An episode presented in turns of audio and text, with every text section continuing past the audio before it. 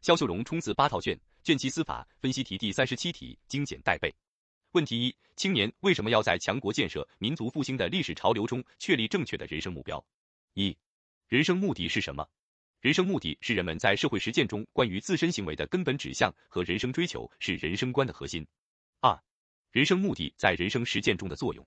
人生目的决定人生道路，决定人生态度，决定人生价值选择。三、为什么要树立正确的人生目标？树立正确的人生目标，就能为创造有意义、有价值的人生奠定良好的基础。四、要服务人民，奉献社会。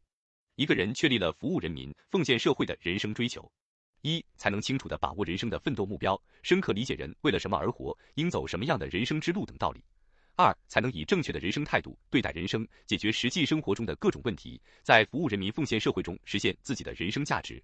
三才能掌握正确的人生价值标准，懂得人生的价值手，先在于奉献，努力使自己成为一个高尚的人。问题二：如何理解在平凡岗位上创造了不平凡的业绩，收获了精彩人生？一、评价人生价值的根本尺度。评价人生价值的根本尺度是看一个人的实践活动是否符合社会发展的客观规律，是否促进了历史的进步。二、衡量人生价值的标准，在今天衡量人生价值的标准，最重要的就是看一个人是否用自己的劳动和聪明才智为国家和社会真诚奉献，为人民群众尽心尽力服务。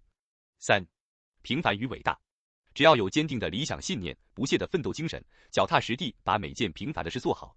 一切平凡的人都可以获得不平凡的人生，一切平凡的工作都可以创造不平凡的成就。